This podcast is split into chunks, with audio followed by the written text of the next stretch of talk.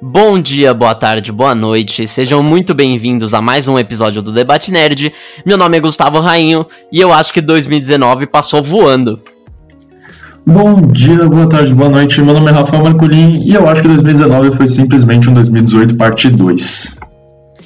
Antes da gente começar o episódio, já queria passar o recado que a gente sempre passa, que é siga a gente no Instagram, é arroba debate nerd 42. A gente tá sempre postando coisas sobre os próximos episódios, de vez em quando a gente faz as perguntas, a gente posta o, os episódios. E a gente tem o IGTV também com os reviews Reviews Pocket e o e o Desvendando também, que a gente sempre posta que é para explicar o que vai acontecer no próximo episódio. Então por isso que é bem importante você seguir a gente lá. E bom, basicamente o episódio de hoje, você provavelmente viu, viu Desvendando, você leu o nosso post no Instagram, a gente vai falar sobre o ano, o ano de 2019, no quesito filmes e séries. Ou seja, o que, que a gente viu, o que, que a gente queria ter visto, o que, que foi bom, o que, que não foi. Tudo. Tudo sobre filmes e séries que lançaram esse ano. Surpresas, enfim. Você vai descobrir aqui com a gente. E bom, logo para começar, uma série que para mim não foi surpresa, mas eu foi surpresa na época que lançou e agora na sua segunda temporada, que é Mindhunter, que para mim é uma das melhores séries da Netflix que ela já lançou. É um tema que eu acabo me interessando muito, que é uma série basicamente sobre dois policiais que estão na divisão do, de psicologia do FBI e eles começam a fazer um manual sobre para você conseguir identificar um serial killer. Então eles começam a sair é, entrevistando e tal para ajudar nas pesquisas do FBI. E aí a segunda temporada é a continuação dessa história, que isso é a premissa da primeira temporada, e é simplesmente sensacional. Sim, a primeira temporada, o, uma coisa que eu, eu criticava no começo e eu vi muitas pessoas criticando também, motivo por muitas pessoas desistirem de assistir a série é porque a primeira temporada é um pouco devagar, principalmente os primeiros episódios, ela só engata mais, só fica um pouco mais emocionante lá pelo final. E assim, a, a segunda temporada, e ela por ela ser mais como a, o lado aplicado do que eles estavam fazendo na primeira temporada, que na primeira temporada, como você falou, era muito de fazer a pesquisa e desenvolver esse manual sobre como identificar um serial killer, a segunda temporada acaba sendo muito mais interessante porque ela é eles aplicando, então vai muito mais rápido. E ambas as temporadas são ambientadas nos anos 80, então é muito legal também ver essa série, uma série policial dos anos 80, não é tão recheada de ação como a gente costuma ver, mas ainda assim 100% recomendo a série, é incrível. Fora que os personagens também são brilhantes. O desenvolvimento dos personagens ao longo das duas temporadas é de cair o queixo. Você aprende muita coisa, principalmente na segunda temporada deles, que você não estava esperando. Então, Mindhunter para mim é uma das minhas melhores séries, séries favoritas de todo o tempo, então vale a pena ver.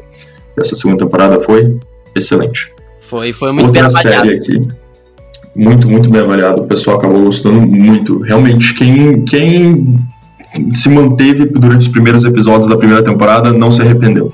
Isso.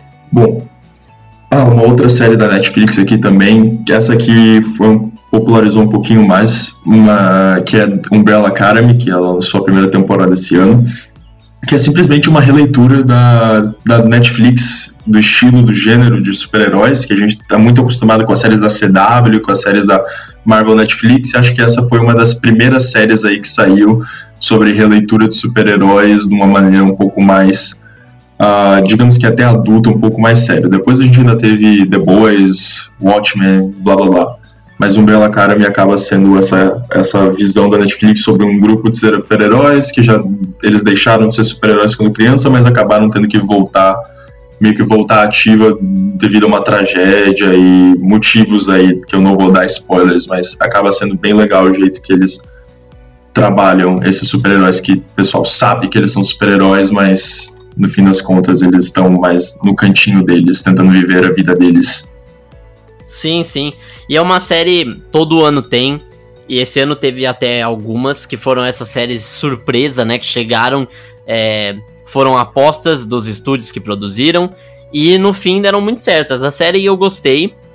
Eu demorei muito para começar a ver mas é muito interessante. Tem poucos episódios, a premissa é interessante, os personagens são carismáticos e que vem uma segunda temporada. Não sei se foi confirmado já, mas provavelmente será se a gente já conhece a dona Netflix, né?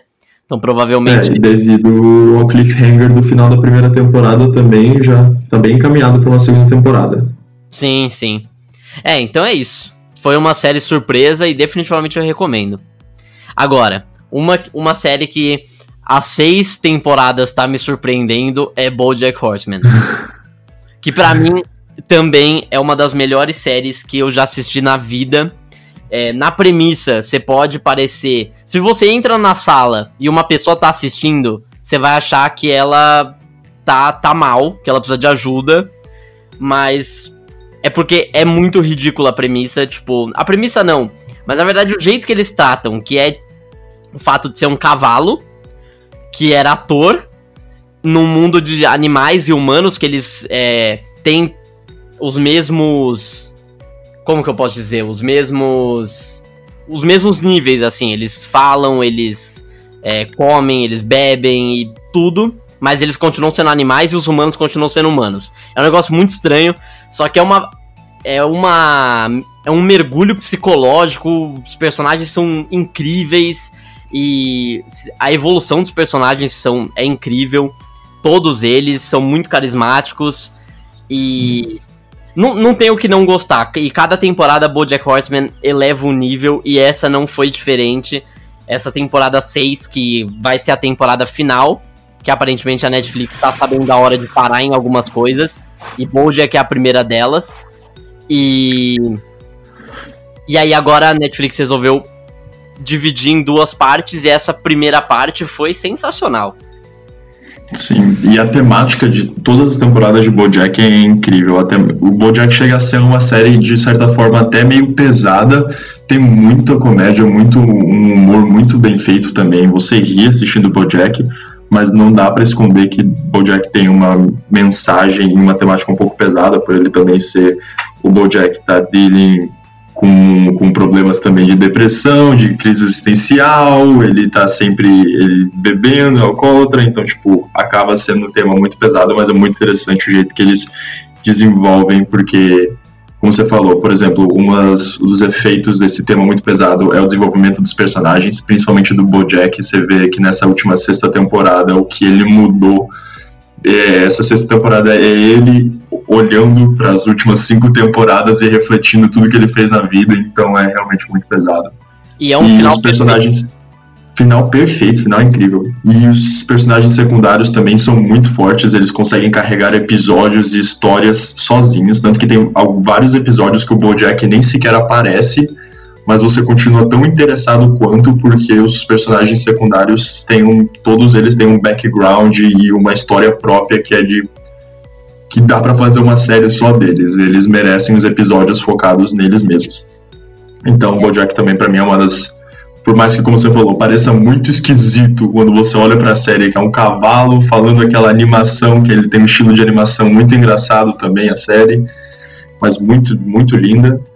Então parece meio estranho esses, o cavalo falando com os humanos e um mundo de bichos e humanos convivem juntos assim, mas recomendo demais a série, tudo sobre ela é incrível. Sim. Olha, outra aqui que você agora que você falou, né, que Bojack tá acabando e a Netflix tá sabendo a hora de parar. Mais uma série que a Netflix tomou conta esse ano e eles já falaram que vai estar tá saindo a última temporada no que vem, é Lucifer. Esse ano saiu a quarta temporada de Lucifer, que foi a primeira temporada pela Netflix, porque antes ela era da, da, da Fox, mas devido à venda da Fox para Disney e tal, eles acabaram também cancelando várias produções e uma delas foi Lucifer. E a Netflix assumiu as rédeas e olha, o que a Netflix fez com essa série foi incrível, porque a primeira temporada de Lucifer eu amo, muito boa. A segunda temporada continua sendo uma temporada muito boa também, bem legal. Eu acho que não fica tão boa quanto a primeira, mas a terceira, na minha opinião, acaba dando uma deslizada também pelo número de episódios. Ela acaba tendo 26 episódios, se eu não me engano, comparado aos 12 ou algo assim da primeira temporada e mais ou menos a mesma coisa para a segunda.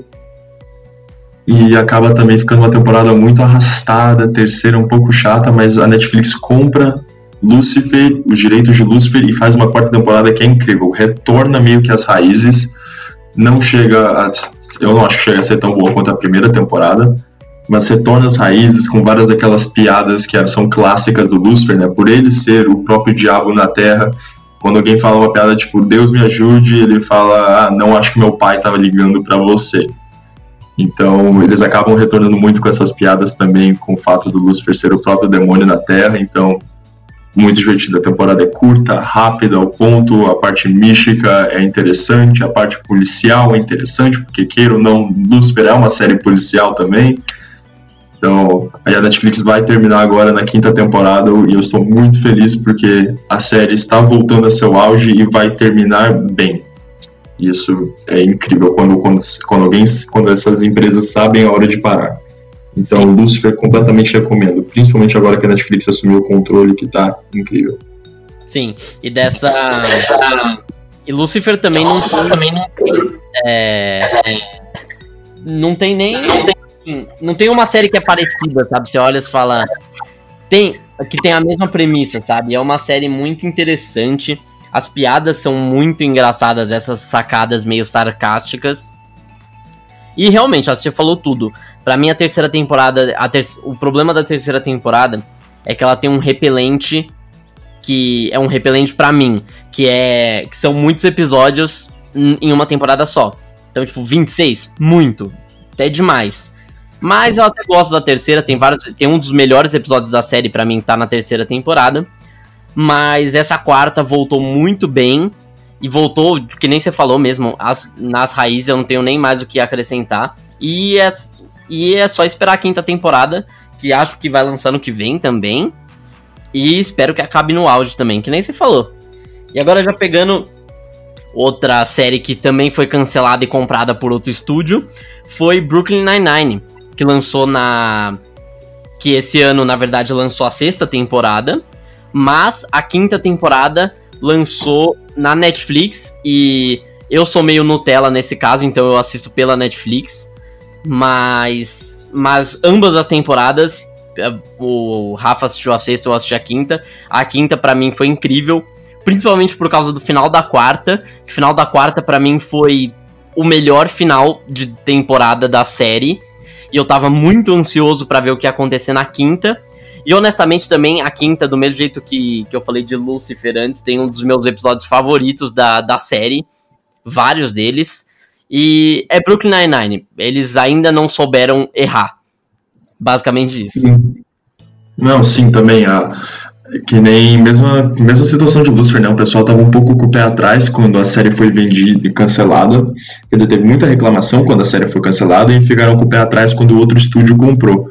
Mas daí a sexta temporada foi uma temporada bem curtinha, até se não me engano, ela só teve 16 episódios e foi praticamente uma temporada para mostrar que a, a, série continua em boas mãos e que ainda vai ter muito a se mostrar e vai muito para frente. Então, a sexta temporada foi simplesmente genial, fora que foi uma temporada não só que serviu realmente para o propósito de mostrar que a série ainda está indo para frente e vai estar em boas mãos, mas foi uma temporada muito boa, de altíssimo nível, mesmo nível de Brooklyn Nine-Nine, episódios cômicos, tem alguns dos meus episódios favoritos, e eu acho que também fica muito bem.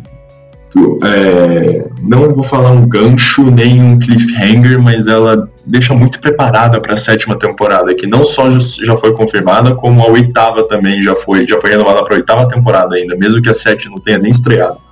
Então, Brooklyn Nine-Nine é uma série que eu acho que ainda vai por algumas boas temporadas. É a melhor sitcom da atualidade para mim.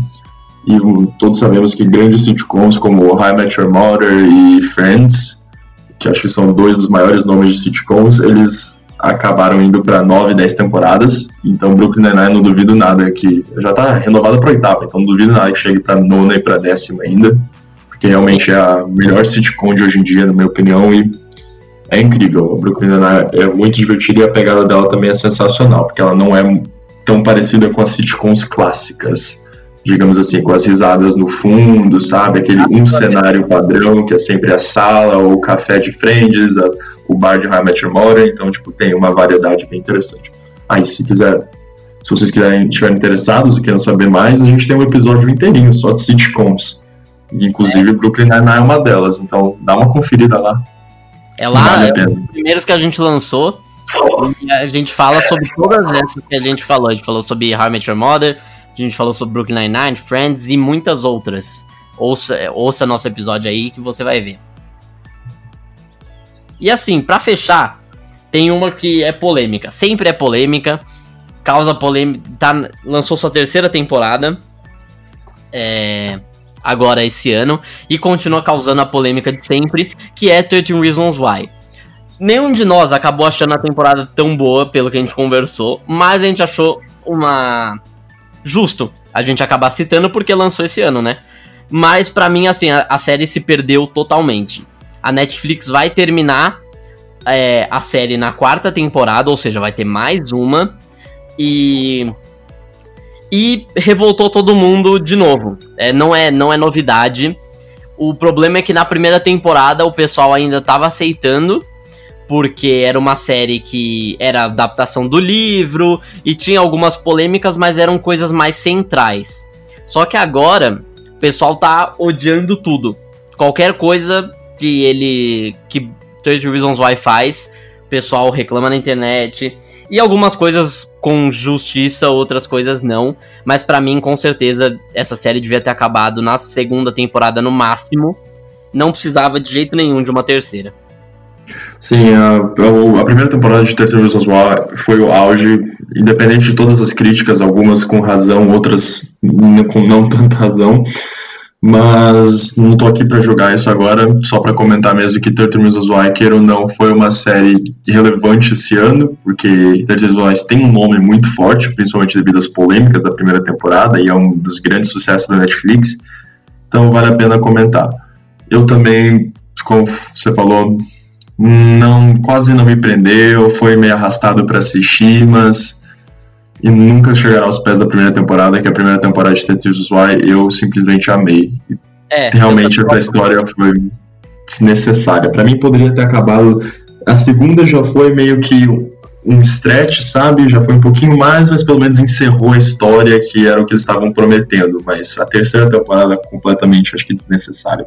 Fugiu muito também do tema. Eles só queriam reaproveitar o nome e os personagens para ganhar fama. É porque isso ficou a terceira temporada realmente ficou um pouco fora da casinha, sabe? Ficou um pouco perdida.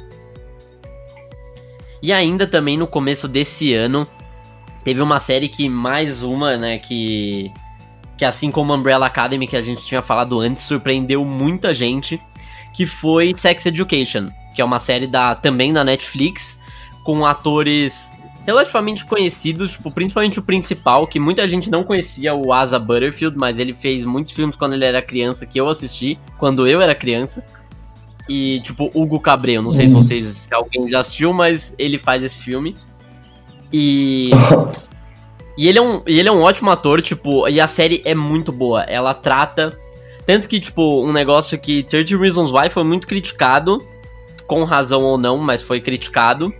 E conseguiu tratar o, o tema de um jeito muito mais pesado do que Sex Education tratava o tema que é um tabu também, que é sexo e descobrimento da sexualidade na adolescência. E teve essa crítica durante um tempo depois que Sex Education foi lançada. Mas polêmico ou não, essa série é muito boa. Ela é muito engraçada também. E ela começa a o papo de um jeito muito legal, assim. Ela começa a conversa de um jeito muito legal, com personagens carismáticos, uma história muito boa. E com certeza, para mim, também uma das melhores séries de 2019, que vai ter a segunda temporada, se eu não me engano, no começo do ano que vem. E é uma série que, assim, merece. Uhum. Todo mundo de deveria assistir essa série, principalmente os jovens. Que é uma série de jovens para jovens. Hum. Sex Education é uma série que você, quando, quando foi anunciada, esse é o primeiro trailer, você olhava para ela e realmente era um, um, negócio que você ficava um pouco sketchy about it. Tipo, você não tinha certeza se, se valia a pena assistir, porque o tema parecia uma coisa meio, meio assim, meio controversa, meio chata de se falar. Você, puxa, se eu quero ouvir uma, ver uma série sobre jovens descobrindo sua sexualidade, o que trata desse tema tabu mas no fim das contas, como você falou, tipo, os personagens são incrível, é divertido, e eles trataram de certa forma de uma maneira bem light também, né? Porque, como você falou, 13 Reasons Reason foi muito criticada, com sem razão, sobre o jeito que tratou coisas como depressão, bullying, suicídio, mas Sex Education conseguiu tratar do sexualidade e tal, e e entre outros de uma maneira bem mais, não vou dizer acessível, mas mais leve, né? É, e aí, então acho que vale a pena realmente é... assistir. E aí, tipo, tendo razão ou não, tipo, nessa polêmica, de qualquer jeito é verdade. Tipo, tratou um jeito. É, tipo, Sex Education tratou de um jeito leve. Agora, se é mais. Se 13 Reasons Why devia ter feito isso ou não, não é nosso mérito discutir. Mas uhum. é uma série muito boa mesmo, eu recomendo total. Uhum. E outra série muito legal da Netflix também que lançou esse ano, que era Love, Death and Robots, que também pegou todo mundo de surpresa, principalmente porque ela é uma série muito nada a ver. Você olha pra série e você não entende o que tá acontecendo. É, ela é, um, ela é um jeito muito estranho, mas foi muito divertida, porque foi muito original também. É uma série inteira de animação, mas são animações mais 3D, de certa forma, mais realistas. Alguns dos episódios tentam parecer mais realistas. Então é muito legal, a série ficou tipo, muito bonita. E cada episódio é uma mini história diferente. Então cada episódio tem a sua proposta, tem o seu, seu roteiro e tal. E eles são todos muito diferentes um dos outros. Não tem, eles não seguem todos o mesmo, mesmo padrão. Então vale muito a pena assistir. Tem uns episódios sensacionais. Tem uns que não são tão bons. Não vou falar que todos são perfeitos, mas tem os episódios, como o episódio dos três robôs e o episódio da, da, da guerra da, na Rússia lá também, sensacionais. Eu adorei essa série. Tô ansioso para uma segunda temporada e espero que seja tão boa quanto. É isso. Eu acho que, sim, eu acho que vale muito a pena assistir, se você, porque simplesmente é uma série leve, divertida, rápida e 100% interessante original. E a animação ficou muito da hora também. Isso é o que o povo quer, né? Séries curtas, rápidas e boas. Que é, o povo exatamente. não tem tempo para assistir 26 episódios de 50 minutos. E aí, seguindo nessa linha da Netflix, de uma dessas séries que não são quer dizer são bem surpresas na verdade mas essa quando lançou né? Porque essa já é já é velha guarda de, já tá na quarta temporada e também assim como a gente comentou nos outros a Netflix também tá sabendo a hora de parar que é Good Place que é uma série é uma sitcom também. Eu não, na verdade eu não sei se é uma sitcom eu não na definição de sitcom eu diria que não mas é uma série que é muito comentada desde que lançou e todo mundo fala que é a melhor série de comédia da, da atualidade. E eu entendo por quê. A série tem um tema assim que você nunca. É, que você nunca viu, assim, não, não tem outro negócio que trata desse jeito. E com os personagens também super carismáticos, um roteiro muito bom. É, todas as temporadas são muito boas. E aí é a. Lançou agora. A Netflix tá lançando agora a, a quarta temporada, que eles afirmam que vai ser a temporada final. E eles estão fazendo aquele negócio que vai ser tendência também no Disney Plus, que já foi anunciado, que vai ser um episódio por semana. E aí eles estão fazendo isso com Good Place, já que também a quarta é a quarta temporada vai ser a final. E de verdade eu não tenho mais é, não tenho mais o que falar sobre de bom da série, tipo, é muito boa mesmo, recomendo assistir, porque é um tema que eu tenho certeza que você já pensou que é se você se o que você faz na vida, se tipo você fosse julgado, se você iria pro céu ou pro inferno, e eles tratam de um jeito muito legal. É muito, é, é muito legal, muito divertido e muito refletivo também. Você consegue é, pensar sobre o assunto, não é só uma série de comédia. Eu, de verdade, eu rasgo elogios, essa série é muito boa mesmo. É, eu vou fugir um pouco do, da sua área da Netflix e vou pro Disney Plus, que nem você comentou aqui rapidinho. Por uma série que no momento tá, ainda tá saindo no Disney Plus, que é Mandalorian, que tá na primeira temporada. E, cara, pra fãs de Star Wars, Mandalorian é perfeita. Se passa cinco anos depois do, Return, do Return of the Jedi. E sério, é a melhor coisa de Star Wars que a gente teve desde a trilogia original. Essa série é melhor que os filmes da Disney, até que o Rogue One, que foi um filme bem legal, que eu gosto muito, melhor que as prequels, essa série tá incrível. O visual da série tá lindo, tá lindo, lindo, lindo. Uh, realmente, tipo, dá parece muito as filmagens originais de Star Wars. E nesse último episódio agora teve uma referência muito legal quando o Mandalorian estava indo para Tatooine e a, a, cena meio que o frame, o shot que fizeram da nave dele chegando no planeta é o mesmo do, do, do quarto filme. Então foi muito legal. A série tá linda, o personagem tá incrível, ele não fala muito Mandalorian, mas só pela pelo, pelos efeitos sonoros, pela trilha sonora, pelas imagens, vale a pena. O Baby Yoda, tenho certeza que você já viu o meme do Baby Yoda por aí, tá incrível. Com certeza. O plot tá, assim, o plot tá maravilhoso, as referências a Star Wars, os aliens, tá tudo é Star Wars de verdade. E a cultura do Mandalorian e do Post-Empire, uh, o, o, a, galáxia se lidando com, com, tudo depois da queda do Império, tá sensacional. Mandalorian é o melhor de Star Wars desde o retorno do Jedi. É, e eu vejo muita gente falando sobre também. É uma série muito comentada. E ainda bem, né? Ainda bem que a Disney Plus começou com, com o pé direito nas séries. E aí ano uhum. que vem vai ter Marvel pra caramba. Sim, exato. Wars, Eu espero muito que se as séries da Marvel forem do mesmo nível que Mandalorian tá sendo pra saga de Star Wars, se as séries da Marvel também fizerem jus ao nome da, dos filmes do MCU, vai valer muito a pena. Incrível. Eu imagino que vai, porque deve ser tudo um cara no comando, né? E eu acho que o Kevin Feige também não vai falhar nessas séries da Marvel, que vão ser coisas também muito é, parece que vai ser muito bom também. E voltando um pouco agora pra Netflix, porque a Netflix, vocês sabem como é, tá lança, é, lançam muita coisa toda semana. E uma série que também me pegou de surpresa, que eu não vi muita gente falando, mas aí eu fui pesquisar um pouco e os reviews da série não eram. Não que não eram tão positivos. A maioria deu uma nota 7, o que não é uma coisa ruim, mas também não é uma coisa sensacional que é uma série que estrela o Paul Rudd, que para quem não conhece é o Homem-Formiga, da... ele interpreta o Homem-Formiga, principalmente. Ele também fez Friends. E e é a série que basicamente é um cara, a premissa é essa, né, que, o, que é um cara, ele tá miserável, assim, ele não gosta do trabalho dele, é, tem um cara no trabalho dele que vai sempre melhor que ele, que tá sempre mais feliz, e aí ele tem e na mulher, com a mulher dele, ele também não, não é o marido que ele queria ser. Ele tá com vários problemas na vida. E aí, o, essa pessoa que tá no trabalho dele recomenda um spa. E aí, basicamente, esse spa faz um clone dele. E só que a, o que era para ter acontecido é que eles matariam o original e deixariam só o clone, com as memórias e tudo. Só que aí eles não conseguem, eles não matam o original e aí fica nessa qual que é o de verdade, eles se encontram e tal. Isso tudo tá no trailer, tá? Não é, não é nenhum spoiler.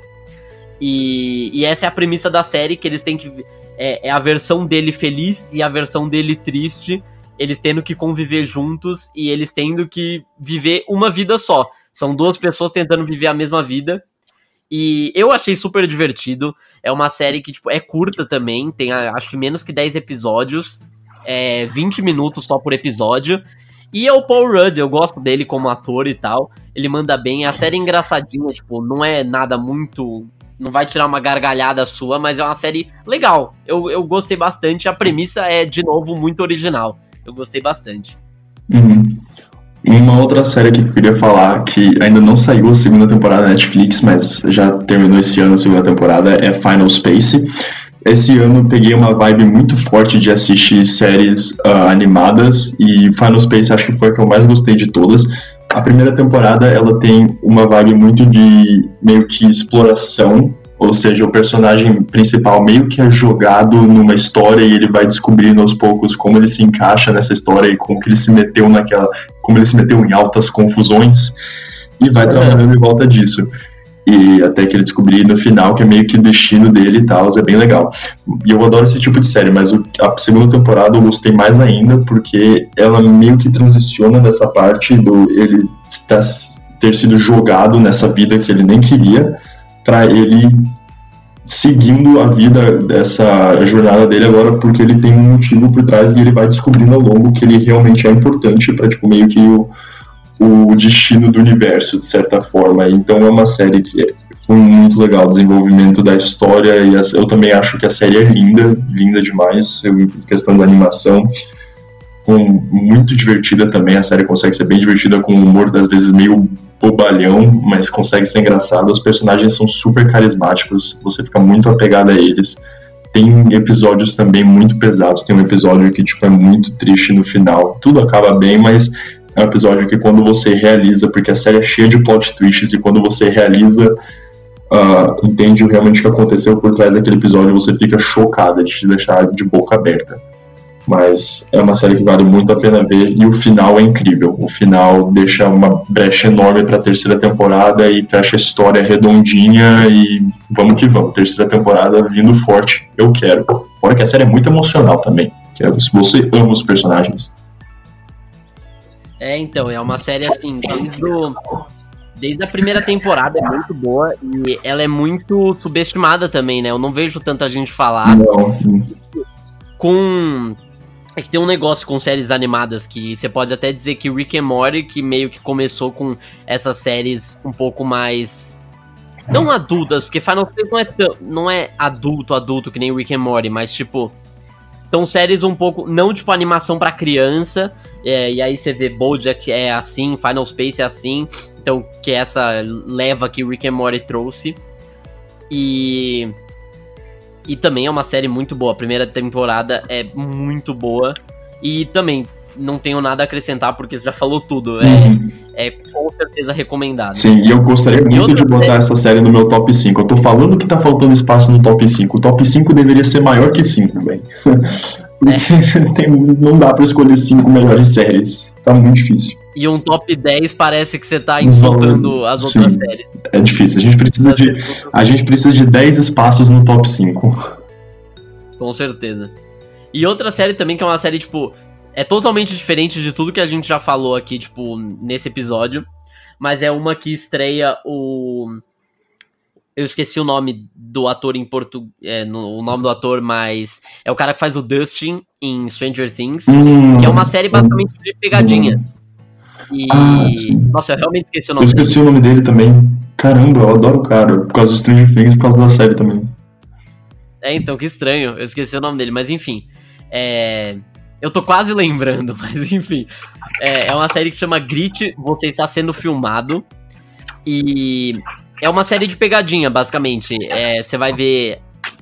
E, na verdade, eu não tenho nem, nem mais nada o que falar. É uma série de pegadinha e ele que, que coordena essas pegadinhas e aí. E é, e é legal, é, é, interessante de assistir, tipo, pra quem gosta, sabe, de ver meio, tipo. Não, eu não sei se pode, se é considerado reality show, mas de qualquer jeito. Sei lá, é, são episódios também 20 minutos, é, são acho que seis episódios só.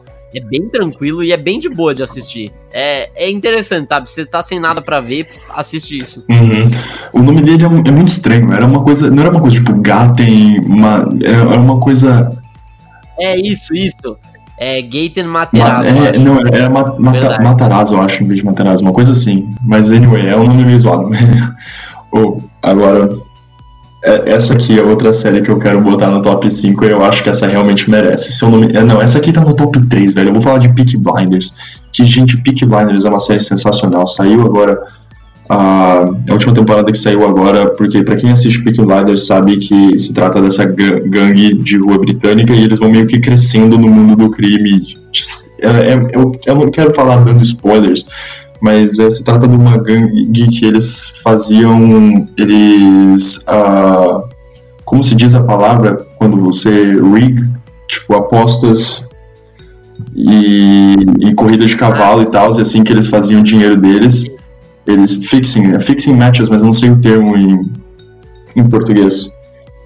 Ah, é.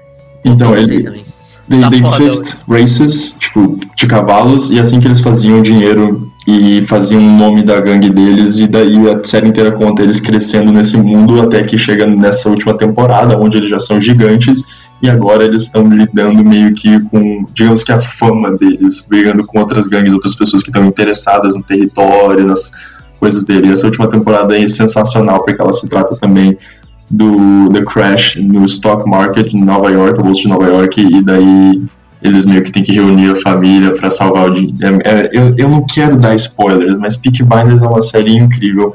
Ela é bem violenta também. para quem, por exemplo, gosta Breaking Bad e gosta dessas séries mais, de certa forma, adultas e mais brutais, Peaky Blinders é violenta, tem sangue. Eles falam, eles falam inglês com sotaque britânico, o que é sensacional. Os Folk Peaky Blinders, Peaky Fucking Blinders, é incrível.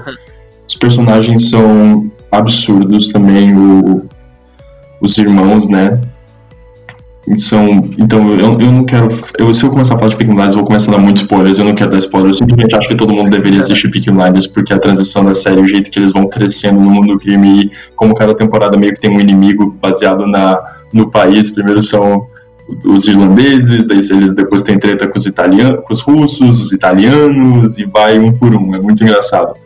Mas a série é sensacional. E é temática e também o cenário é incrível. Na Inglaterra, após guerra e também comecinho da Revolução Industrial, é sensacional.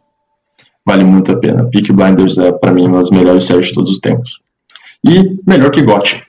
Falo mesmo. Eu adoro GOT. Adorei GOT as primeiras temporadas. Obviamente eu fiquei decepcionado com essa última temporada, mas Peak Blinders para mim é melhor que em geral, eu acho melhor que GOT, mas eu não tô aqui para discutir isso. Como a gente tá falando de temporadas que saíram esse ano, a temporada de Peak Blinders que saiu esse ano foi de altíssimo nível no mesmo nível de todas as outras. Já a temporada que saiu esse ano de GOT foi um pouco, digamos que decepcionante. Eles tentaram construir, fazer muita coisa e não fizeram nada e terminaram a série assim, num estalar de dedos, sem desenvolver nada e acabaram com todos os arcos que eles estavam construindo há anos. Então o final realmente foi decepcionante. Você via personagens que você acompanha há, cinco, há seis, sete temporadas completamente mudarem a personalidade o arco deles tudo em um episódio. Então, é. Ainda, ainda traz pesadelos. Essa aí, Essa aí ainda traz pesadelos. Essa aí causou muita polêmica, eu lembro. Eu não lembro da época que saiu, mas eu lembro que todo mundo tava comentando que, que tava decepcionado pela por essa última temporada, né? Mas ainda assim não apaga o que já fez, que é sim. é uma das maiores e melhores sim, séries sim, essa... de todos os tempos. Uhum. Com orçamento de filme, efeitos especiais de sim, filme. Sem dúvida, as primeiras temporadas de GOT são sensacionais. Eu acho que essa última temporada, o meme meio que virou depois que saiu a última temporada de GOT, que todo mundo sempre falava qual é a melhor série de todas, GOT ou Peak Blinders? E daí depois dessa última temporada o pessoal falou, bom, a última temporada de GOT acabou de confirmar que a melhor série de todos os tempos realmente é a Peaky Blinders. Uh, não, desculpa, a Breaking Bad. Tô falando de Peaky Blinders, não, é Breaking Bad. Então eu acho que esse foi o propósito da última temporada de GOT. O pessoal também tá falando que tem mais. O, é. eles, o roteiro tem mais. Pensaram mais no último episódio de Breaking Bad do que pensaram na última temporada inteira de GOT. Que realmente é verdade. É, foi, foi complicado mesmo. E o outra série aqui sobre. É, não tem nada a ver, mas é, um, é uma minissérie, na verdade, mas que é uma recomendação que eu tenho. Que, para quem conhece, é uma história muito instigante, é um dos mistérios que não foram. É, é um dos, dos desaparecimentos mais famosos do mundo, que até hoje não foi resolvido. Que o nome do, da minissérie da Netflix também é o desaparecimento de Madeleine McCann, que é o nome de uma menina que em 2003 desapareceu. É uma menina inglesa e os pais eles estavam em Portugal junto com ela para tirar férias, junto com os amigos. E aí eles estavam jantando um dia no hotel. É, e aí eles deixaram as crianças dormindo, foram só os adultos. E aí eles ficavam indo de 20 em 20 minutos para conferir as crianças e em uma dessas idas a, a menina tinha desaparecido e até hoje esse caso não foi solucionado, ninguém sabe e cada hora aparece de novo um novo suspeito e uma nova história. Só que é, é muito interessante porque tem várias coisas e várias acusações foram feitas e aí você começa a ficar bravo com. E tipo, isso tudo é história real. Você começa a ficar bravo com, com os, digamos, personagens, com os é, coisas que a polícia podia ter feito, que os pais podiam ter feito, e aí isso estaria resolvido. E é que eu gosto muito desse negócio de mistérios não resolvidos e tal, por isso que me interessou muito. E são quatro episódios só, acho que de 50 minutos cada, é bem tranquilo. E a história eu acho super interessante, então eu recomendo também você ver, tá? E é, é da Netflix. Uhum. Ah, e tem umas sériezinhas também por aí não, não sériezinhas, porque são séries boas, mas também que eu acho que não tem muito que comentar. Por exemplo, Rick and Morty, que agora tá saindo a quarta temporada, tá? Os primeiros episódios já, que tá bem interessante. O pessoal tava esperou, acho que dois anos entre a terceira e a quarta temporada, e agora tá voltando, eu acho, com muita força. A terceira temporada não sei se agradou todo mundo da mesma forma que a primeira e a segunda. Eu acho que teve um pouquinho de desentendimento entre os fãs, teve o pessoal não, não tá muito na mesma página sobre se foi boa ou não. E eu, eu também concordo que não foram todos os episódios foram tão bons, mas a quarta temporada tá começando já muito bem, tá muito legal. Uh, outra que também tá agora, não vou falar muito porque tá a segunda temporada tá para sair também e também é uma série que ela é muito boa, que é The Boys, que é da Amazon, mas é uma série também, outra releitura dos super-heróis, só que dessa vez uns super-heróis mais realistas, como se eles fossem no, no nosso mundo. Então, o super-herói, os Vingadores, os super-heróis hoje em dia são uma marca, eles vem, fazem muito dinheiro, os filmes, fazem os bonecos, e daí eles ficam imaginando um cenário onde ainda tem essa cultura de super-heróis fazerem muito dinheiro, mas os super-heróis realmente existem. Então, os super-heróis eles fazem os filmes deles e eles ainda ganham uma parte disso, ou eles vendem os próprios bonecos e ficam com uma porcentagem dos lucros. Tem uma companhia que vende super-heróis, porque se uma cidade tiver um super-herói de grande porte, atrai tipo, turistas e tal. Então é muito legal. E também é pura violência, os super-heróis é, tem aqui todas aquelas. Por exemplo, uma coisa que é muito criticada no Homem de Aço, o pessoal sempre tira sarro que o Super. Não tem nada mais perigoso que o Godzilla destruindo uma cidade, a não ser o Superman salvando uma cidade. E daí na série realmente retrata isso, como tem muita gente que seriamente sofre muito com os danos colaterais dos super-heróis, ou perde alguém amado, ou perde, sei lá, uma parte do corpo, ou fica traumatizado e, e ninguém fala disso, porque os super-heróis estão ali salvando o dia. E é, vale muito a pena também assistir The Boys, essa releitura mais 18. E ah, e outra, só pra eu terminar aqui, só pra. Não pra terminar, mas que eu tô lembrando agora de séries é quando a gente vai falando. Disenchanted é uma série que saiu esse ano também, a segunda temporada, que não é tão boa quanto a primeira, mas é uma animação da Netflix com o mesmo com Matt Groening, o cara dos Simpsons. Só que se passa meio que num mundo do conto de fadas e ela é um pouquinho mais adulta, de certa forma. Mas a segunda temporada teve um problema que ela fugiu muito da história começada na primeira, então o pessoal ficou meio chateado ou meio desinteressado e perdido, mas eu acho que ficou muito boa. Muito divertida a série. Sim, sim. E tem algumas que a gente, assim, juntando aqui no próprio Debate Nerd e na nossa página no Instagram, é, que a gente já fez review, mas que foram séries que a gente assistiu e que algumas foram boas, outras não tanto. Então, tipo, teve The End of the Fucking Road 2, a segunda temporada, que foi que continua essa série que também é uma série muito surpresa também da Netflix. Muito original.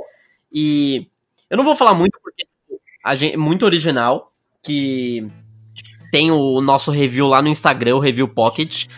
E, bom, é isso, sabe? É, é, depois vai lá conferir certinho, porque também é sem spoilers.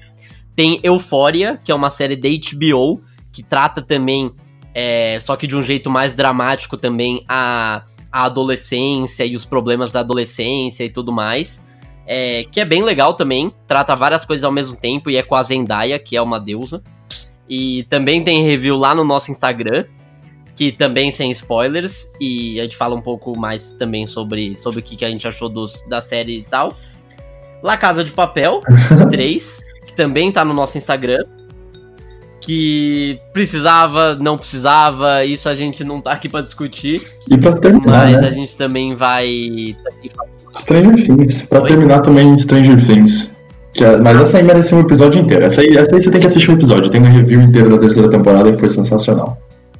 Sim, e essa aqui tá, tá aqui no Debate Nerd mesmo. A gente tem o um episódio do sobre a terceira temporada que a gente foi polêmica e isso a gente descobriu depois que muita gente não gostou, mas a gente acabou gostando e a gente fala um pouco mais é, aqui mesmo no Debate Nerd, é só procurar o nosso review de Stranger Things 3. Uhum.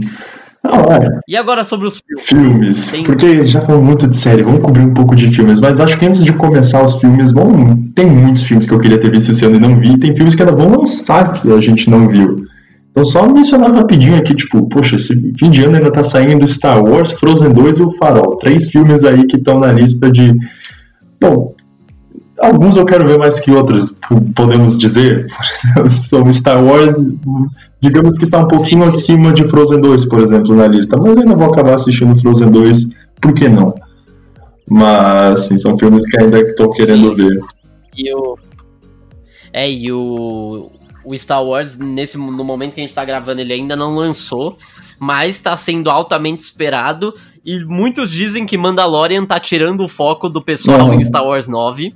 Mas com certeza vai ter uma bilheteria muito boa e eu espero que seja um filme, parece que tá sendo, vai ser um saga. muito bom, uhum. que vai dar vai encerrar essa saga Skywalker. Uhum. Também já tava na hora. E e, Bom, e é isso, eu tô, uma... tô, eu tô muito animado. Eu boto episódio 9. E uma coisa interessante, só sobre falar Star Wars e Mandalorian, que você fez a conexão. Aparentemente, eu não, eu não li a notícia inteira, mas o episódio 7 de Mandalorian, eu acho que ele vai ser adiado. Não, ou adiantado para poder sair antes do Star Wars 9, porque de certa forma, se não me engano, tem é uma prequel, tem uma referência, sabe? Tem uma, uma coisinha do gênero ali que não é não vai ser necessário assistir o episódio 7 de Mandalorian para entender Star Wars 9, mas pelo que eu entendi, tem uma conexãozinha na série, sabe? Igual, por exemplo, não sei quem assiste Agents of Shield, sabe que alguns filmes, alguns episódios de Agents of Shield fazem conexões diretas com os filmes da Marvel. Então, Mandalorian vai ter isso também, então acho que eles vão adiantar o episódio 7 por causa disso. É, e vai ser o primeiro teste do Disney Plus, né, de fazer esse negócio, porque já, já também foi noticiado que as séries da Marvel vão ter 100% de conexão com os filmes e que vai ser importante até você assistir as séries da Marvel para entender algumas coisas dos filmes. Aham, uhum, por então, exemplo. Esse, esse vai ser já o primeiro teste do Disney Plus para fazer isso. Sim, então falando que para assistir o próximo filme do Doutor Estranho, que tem a Feiticeira Escarlate, você vai precisar ter assistido ou pelo menos conhecer um pouquinho sobre o WandaVision, o que aconteceu na série. Então, sim, sim. É uma ideia interessante. E aí tem é, e aí tem também Frozen 2, que é Frozen o primeiro, foi um movimento cultural, uhum. tanto de festa de aniversário com o tema de Frozen, que uhum. tanto Let It Go que eu já ouvi, tanto boneco do Olaf, tanta coisa que eu já vi. Tanto que eu até. É, um negócio que acontece comigo é que eu não gosto do primeiro Frozen por causa disso. Porque eu assisti tantas vezes e, e já virou tantos negócios que eu acabei não gostando mais. E o segundo filme virou meio polos, assim, algumas pessoas falam que é tão bom quanto o primeiro, que é melhor que o primeiro, algumas dizem que não é tão bom, que algumas coisas são meio arrastadas e tal. E sei lá, será que era, será que precisava, será que não precisava? Ninguém sabe. Pô, tem um negócio que eu vi bem legal que o pessoal tá falando, mas já estão lançando Frozen 2, mas o Enrolados, que saiu acho que há nove anos atrás, nada de Enrolados 2. Enrolados 2 foi o Frozen é. que não deu certo. Ah, que deu, pra mim deu é mais certo. é, é, exato, que, que, deu certo porque eu também gosto bastante, gosto mais que o próprio Frozen, mas que, que não foi o movimento cultural que o Frozen tá sendo, sabe? Não foi, não, te, não foi o boom do Frozen. Sim. É porque não, não é, é, porque não teve Let It Go, velho. Se tivesse Let It, é. se eles tivessem Let It Go, ia dar certo. Exato, exatamente. E também precisava mais do que precisava de uma sequência de Frozen. Mas ainda uhum. assim. É, e aí, mas ainda aqui no Brasil não lançou, lá fora já lançou, nos Estados Unidos e acho que no resto do mundo, só aqui no Brasil que não. E. É, e aí vamos esperar para ver, né? E tem também o Farol, que é um filme que eu fiquei um pouco mais atento depois que saiu a notícia de que o Robert Pattinson seria o Batman, porque ele é com Robert Pattinson. E, e aí eu tô procurando ver mais filmes dele para não falar que ele é um péssimo ator, porque ele não é. E tem o William Defoe também, que muitos daqui conhecem como o Duende Verde da trilogia do Sam Raimi, do Homem-Aranha. Uhum. E, sei lá, muita gente tá elogiando esse filme, falando que é um dos melhores filmes de 2019, mas aqui ainda não lançou. Se eu não me engano, ou vai lançar no final desse ano ou no começo do ano que vem, então eu tô contando já como esse ano. E, bom, muita gente falando bem ou mal, posso esperar para assistir. Uhum. E agora vamos a gente queria ter visto, né? É, que tem uns filmezinhos aí que, tipo, deu vontade de assistir, mas acho que não o suficiente até le para levar até o cinema. Por exemplo, Gemini Man, que é, é, o do Will Smith, né? Aquele que o, o, dele, o ele do passado vem para tentar matar ele, né? Que eu achei muito interessante a ideia e parecia que ia ser um filme de ação, mas tipo uma ação legal, não uma ação genérica, mas acabei indo ver e mesma coisa pra MIB. Depois que anunciaram agora o MIB com o Chris, que teve um MIB com Chris Hemsworth com a Tessa Thompson, depois de Thor Ragnarok, deu muita vontade de ver, amo os dois, mas não sei, acabei não indo ver e perdi a oportunidade. É, para mim é a mesma coisa. É que o MIB, na verdade, é que essa sessão do que eu queria ter visto foi um, um negócio que alguma coisa acabou impedindo a gente de assistir. Seja crítica que desanimou, seja mesmo falta de tempo, mas alguma coisa acabou impedindo a gente. Então, tipo, pra mim, o Gemini Man também, eu vi muita gente falando que o filme não era tão bom. E eles estavam mais vendendo essa tecnologia do Will Smith conseguir fazer dois Will Smith, um totalmente jovem, e realmente ficar bem parecido se você for olhar. Mas falaram que é um filme de ação meio genérico, então aí eu perdi um pouco de vontade. E o MIB também. Falaram que o filme é muito ruim. E aí eu fiquei com um pouco de. É. Não, como é que fala? Um pouco de receio de assistir. E aí também nessa época tava lançando outros filmes, e aí eu optei por outros filmes. Mas você olha assim, que nem você falou, depois de Thor Ragnarok, é, Chris Hemsworth e a Tessa Thompson, você já é um negócio que já, já fica um pouco atento. É, é essa lista, tipo, filmes que eram interessantes, mas, por exemplo, outro Exterminador e Rambo, eu não tive vontade de ver, porque eu, eu, eu pensei, pô, eu vou assistir os, os anteriores de novo antes de para me preparar para o novo, mas daí acabei não assistindo e por isso não fui ver. Ou outro tipo é, Rocketman, Rocketman que o pessoal falou que parecia muito, era a mesma ideia, né, do do Bohemian Rhapsody, que né, agora também tá falando que vai ter um um filme do Michael Jackson na mesma vibe ainda.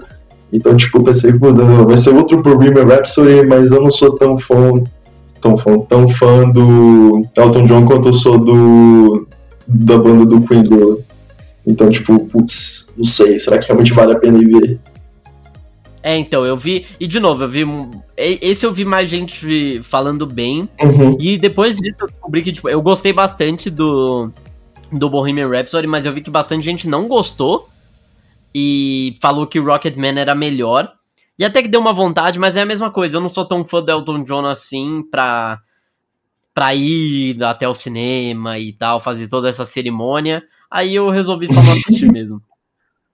Sim, é, um sim. que eu sou fã, que eu, que eu adoro, mas que por algum motivo que eu nem sei explicar, na verdade, acabei não vendo, foi o filme da Turma da Mônica, do Turma da Mônica Laços que falaram que foi muito bom, que o pessoal gostou muito. Até porque Turma da Mônica é um patrimônio histórico do Brasil. E. E é isso. Não tem muito o que falar, é esse live action. E eu tava um pouco de, com um pouco de receio. Mas eu vi que tanta gente estava gostando do filme, falando que o filme era bom, que merecia ser assistido. Que aí eu até considerei, mas aí por algum motivo acabei não vendo. Uhum. É, esses filmes que são, tipo, legais até. Lego 2, por exemplo. Eu gostei do, do, Lego, do Lego Movie primeiro, e aparentemente o Lego 2 é tão incrível quanto, mas, sabe, não dá aquela. Realmente, não dá vontade de fazer essa cerimônia que é ir até o cinema, pegar o Uber, pagar pipoca. então não, é, não então, vale a pena. Aí você só, só cai no esquecimento. Mas também, eu vi, esse eu vi muita gente falando bem, e eu gostei bastante do primeiro. E. Uhum. Mas é, é isso, só não, só não fui. Mesma coisa yeah. com A de Astra. Também é um filme uhum. do Brad Pitt, que eu assisti o trailer no cinema. E eu gostei do trailer. Eu falei, nossa, parece muito bom mesmo. E eu vi muita gente falando bem, mas também só não só acabei não assistindo. Acho que eu precisava de alguém, de algum amigo falar, porque eu só li na internet mesmo. Que falaram é. que era bom. Para mim, acho que e... para mim o motivo de não ter ido foi também a cerimônia do cinema. E por essa mesma cerimônia que eu não fui ver um, vários outros filmes que tecnicamente são grandes filmes, grandes filmes de grande orçamento, muito hypados e esperados, que são filmes com nomes de peso, mas que a vontade de ver foi zero. Tipo, sei Godzilla, Dumbo, própria Fênix Negra, os X-Men não estão passando muita confiança ultimamente. Vidro, mas, mas, Vidro eu não fui ver porque eu não tinha visto o fragmentado primeiro, então então, realmente não. Eu também, eu assisti. É que na verdade esse é uma sequência de dois filmes. É uma uhum. sequência do Fragmentado e do Corpo Fechado. O Corpo Fechado Corpo... é um filme de sim, 1990. Sim, sim, mas Corpo Fechado é muito da hora. Corpo Fechado eu assisti. Sim, eu também, eu gostei bastante. E o. Só que aí, sei lá, eu só também não quis assistir. E olha isso, os nomes são muito de peso do vidro. Você vai ver o James McAvoy, Samuel Jackson, o Bruce Willis. E só que aí esse o pessoal falou que o filme é horrível. E aí o que eu achei até estranho, honestamente. Mas, é, acabou que não fui ver também. E também não fiquei com vontade. É, porque até porque na época eu não, não tinha assistido o Corpo Fechado, então eu realmente não faria sentido eu ter ido. Mesma coisa, tipo, um filme que na verdade falaram muito bem, que eu queria ter visto, que falam que foi um dos melhores filmes do ano, que é o Parasita, mas eu não sei a, a premissa do filme, eu só queria assistir porque tava todo mundo falando que era um dos melhores filmes do ano, e que eu acabei só não indo mesmo. É que na verdade eu nem sei se tá passando aqui no cinema. Eu tô. Eu fiquei um pouco confuso com isso também. Mas é, esses filmes também. Dumbo eu nunca tive muito interesse pela animação. Godzilla também não, tipo, pelos filmes, então acabei não indo. Uhum. É, esses filmes às vezes acabam caindo no esquecimento por uma razão ou outra, mas daí, bom, agora é, acho que acho que agora vem a parte mais interessante que é falar de filmes que a gente realmente viu. É. por exemplo, ainda sem spoilers, porque no final vai vir uns com spoilers, mas são os grandes. É, exemplo, um filme que esse filme aqui é legal porque esse aqui eu não assisti os dois primeiros, mas eu fui ver que é o John Wick 3. Então eu fiquei um pouco perdido porque eu não tinha assistido os dois primeiros, mas John Wick 3 eu achei sensacional. A cena, uma, tem uma cena John Wick é famoso, né, pelas cenas de ação muito brutais e muito bem coreografadas. Tem todo o meme do Kenny Reeves conseguir matar qualquer um com lápis. Então, e, e também foi meio que um, um filme que tudo bem que o Keanu Reeves já era muito famoso, por exemplo, de, por Matriz, mas John Wick também ajudou a consolidar o nome dele na atualidade e John Wick 3 foi sensacional. A premissa toda é um filme que não para, porque ele tá correndo contra o tempo. Ele tem um, tem um contrato pra, na cabeça dele e ele, ele tem tempo para fugir até o contrato ser válido. Então é muito foda, né, o, o, o, esse filme do John Wick. As cenas de ação também é incríveis. Tem uma briga de faca logo no comecinho do filme que é de cair o queixo. É, então esse eu, esse eu acabei não, não assistindo, mas eu vi muita gente falando bem também. Que John Wick, na verdade, é uma trilogia que eu vi muita gente falando bem. Eu, eu, preciso, eu preciso assistir. Eu sei que tem na Amazon, os dois primeiros. E um filme que eu assisti que eu fiquei um pouco decepcionado. Que assim, na hora eu tinha gostado, mas é porque tinha muita coisa legal no filme, mas no filme no geral não é tão bom, que é o Wi-Fi Ralph. Que é a continuação de, de Detona Ralph, né? Que é o primeiro. Uhum. É. Sim. Que é o nome do filme. Acho que sim. Detona Ralph, sim. Que é o. Que é aquele. É, que é o filme que, para quem assistiu, sabe, né? Que é o filme sobre, tipo, videogames mais antigos e fliperamas e tal, tem todas as referências, e é uma história bem interessante. E o segundo eles resolveram mudar tudo, é, com uma premissa totalmente diferente, e só com os mesmos personagens, isso incomoda um pouco. Então, sei lá, acabei não gostando, e o final também não gostei. Tem algumas coisas quando eles começam a entrar no mundo, tipo, eles entram, tipo, na, na internet, né? Mas é tipo uma Comic Con, que aí eles começam a ver coisa da Marvel, coisa das princesas, e essas cenas são legais, mas tirando isso, eu realmente não gostei muito do filme. O filme estreou acho que dia 2 de janeiro, foi bem no começo do ano, mas para mim eu não acabei não gostando muito não. Outro filme que eu Ah, não, um filme que na verdade eu gostei, que foi não uma surpresa, porque eu imaginei que seria bom, mas foi um filme que valeu a pena ter ido, que foi Shazam, da, da DC. E todo mundo sabe a DC, né? Os problemas que ela tem, ainda tem. Mesmo com filmes muito bons, ela ainda tem. E foi um filme muito legal, muito interessante e muito bom, assim, de comédia, no nível da comédia, os atores também. É um filme leve, tranquilo de assistir. Eu só não gosto do começo do filme, que eu acho que o começo, o começo é muito estranho, mas depois é tranquilo, o resto do filme é bem legal. Uhum. Outro filme que foi muito legal que pegou de surpresa também, que é Shazam, realmente. Shazam foi tipo um filme, um respiro pra descer, mas outro filme que que acho que foi muito legal de comentar, que é Detetive Pikachu. O pessoal não tava botando muita fé também, mas esse não porque, por exemplo, a DC vacilou um pouquinho nos filmes em 2016, um pouquinho não, mas eu não tô aqui pra falar disso. Mas teve uns vacilos aí, mas Shazam veio com muita força e outro filme que o pessoal também não tava botando muita fé era Detetive Pikachu. E mas depois que e o pessoal sempre tava tirando muito sarro, tipo, meu Deus, vamos fazer um filme do Pikachu e o Pikachu vai ser a voz dele vai ser o Ryan Reynolds. O pessoal tava é, tirando Sim, o pessoal tava tirando muita onda com isso, fazendo aquelas, aqueles desenhos do Pikachu Deadpool. Então, mas quando saiu o primeiro trailer, o pessoal já viu aqueles pokémons com um estilo de animação mais realista, mais 3D, sabe? Mais como se pokémons realmente existissem. E daí bateu uma nostalgia forte também para quem jogava Pokémon, para quem colecionava as cartas, ou assistia o anime. Daí o pessoal acabou meio que se interessando pelo filme. Ainda teve umas criticazinhas no final, mas a história, de certa forma, é uma história bem simples, bem redondinha, não tem muito segredo. É realmente um filme de detetive, sabe? Tem um mistério, mas não é lá essas coisas, não é um Sherlock Holmes da vida, mas continua sendo bem divertido, os Pokémon são muito engraçados também, e é, é, a nostalgia é muito forte também, tem isso. Então vale a pena. Eu vi o pessoal, vi o pessoal falando muito bem desse filme também, e é, é isso, tinha tudo para dar errado e acabou dando certo e foi uma surpresa muito boa. Uhum. Eu achei que foi bem legal. E um filme também que para mim foi uma surpresa, que eu também achava que tinha tudo para dar errado, foi Aladdin.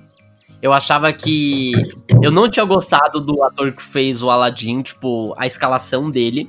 Eu botava muita fé no Will Smith como gênio. Eu vi muita gente não colocando muita fé, mas eu achava que ele ia ser um gênio legal. E a Jasmine também eu, eu gostei. E aí, quando você vai assistir o filme, ele é muito bom. Para mim, foi o melhor live action da Disney esse ano. Porque a Disney, é, como a gente já falou, teve vários live actions esse ano. Teve Dumbo, Aladdin e Rei Leão. Mas para mim, Aladdin foi o melhor. O gênio do Will Smith, para mim, correspondeu. É, foi muito legal, uma das melhores coisas do filme. E o ator que faz o Aladdin me surpreendeu. E o personagem do Aladdin é muito bom também. Então, juro, é um filme bem tranquilo, é muito legal de se assistir. E eu recomendo tanto a animação quanto o live action. Esse realmente vale a pena. Porque a gente critica quando tem que criticar, mas elogia quando tem que elogiar. E Aladdin foi um filme muito bom. Justo, justo. Aqui é todo a gente é bem. É, quando tem que criticar, criticar, critica, mas também quando tem que ser elogiado, quando o filme tem que ser reconhecido, a gente aqui fala bem. E nessa onda de criticar e, fa e falar bem, eu vou comentar num filme aqui que no começo eu criticava um pouquinho, não vou, não vou negar, que era Como Treinar o Seu Dragão 3. Esse foi um filme que eu realmente não botava muita fé, porque eu adorei o primeiro Como Treinar o Seu Dragão. O, seu, o segundo, se eu vi, eu nem lembro. Mas o terceiro, eu, eu fui uma das pessoas que chegou a criticar um pouquinho o filme, tipo, pô, qual que é a necessidade.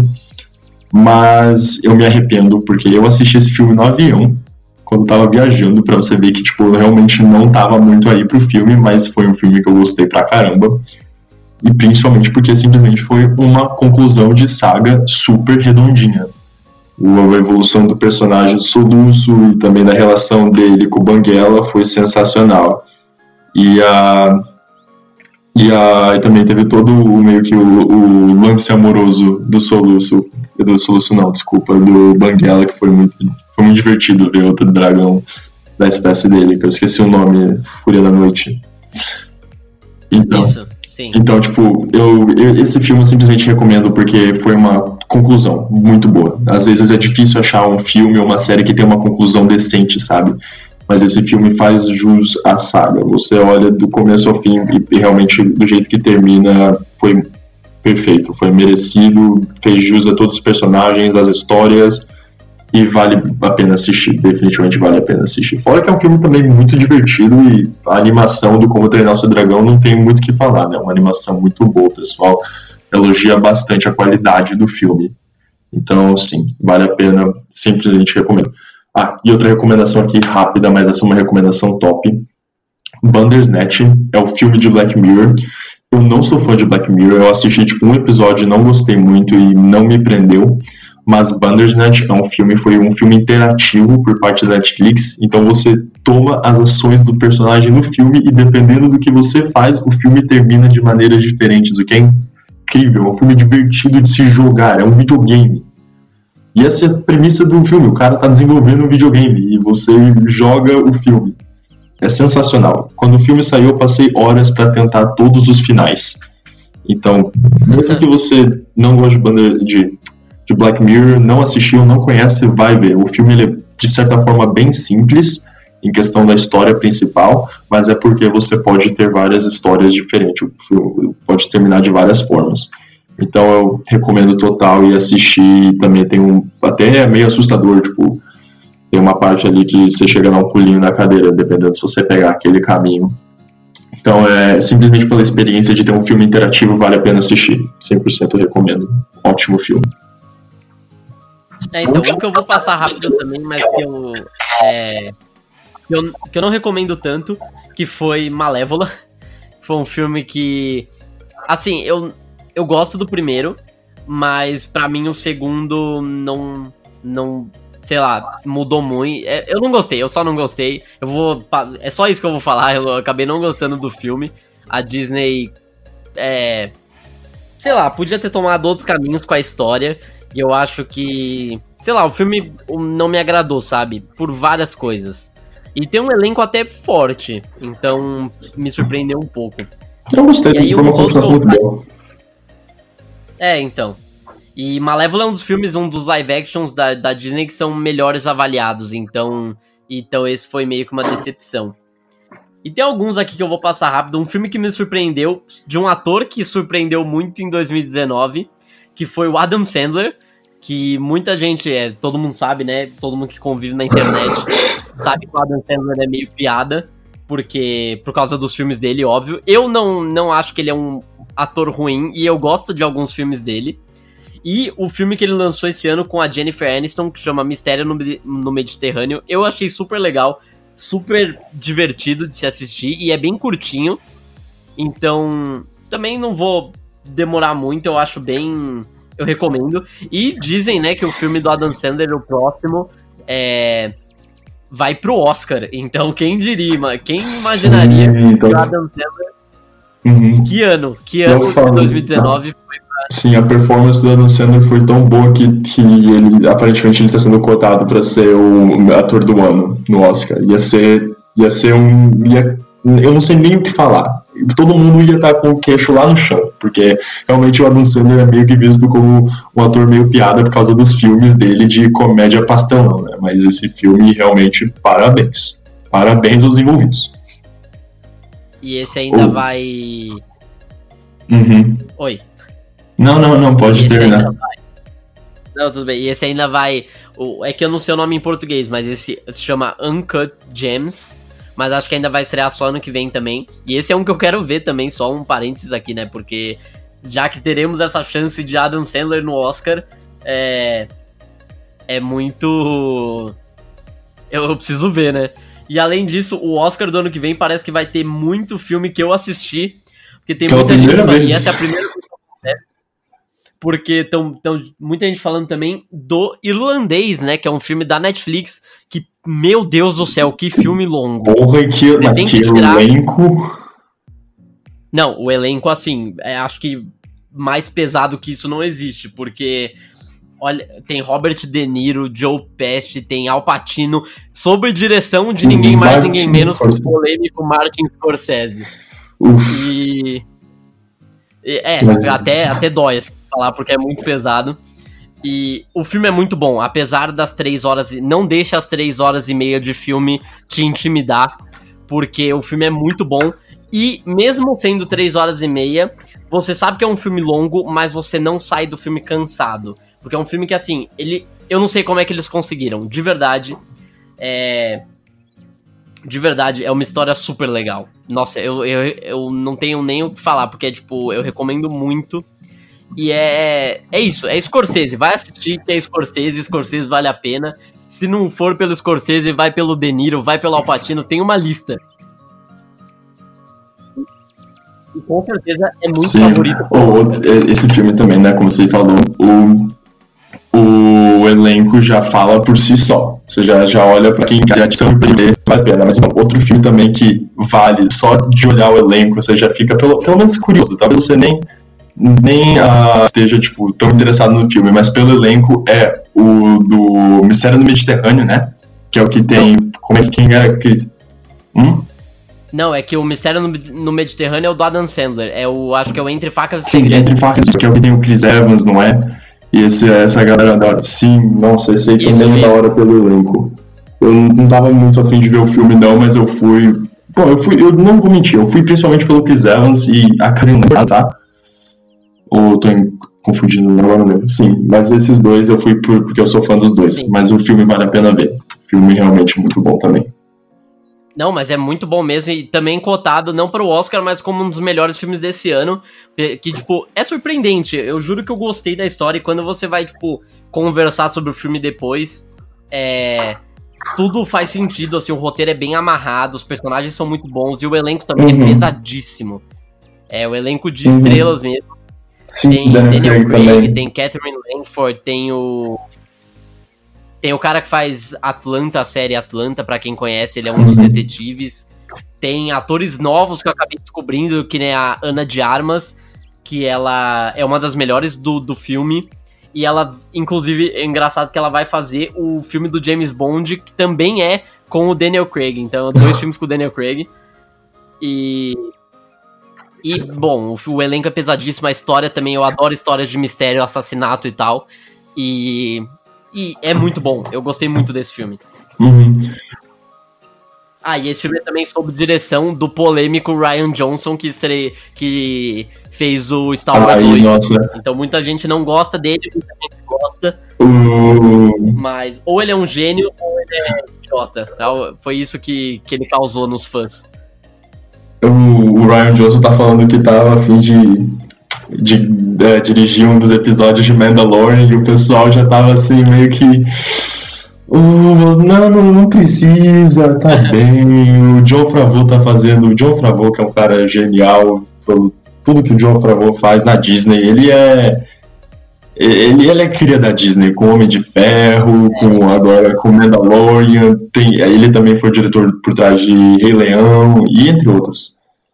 Então o John Favreau também Uhum. E aí tem, tem, mais alguns aqui que a gente vai falar. Tem Ford versus Ferrari, que.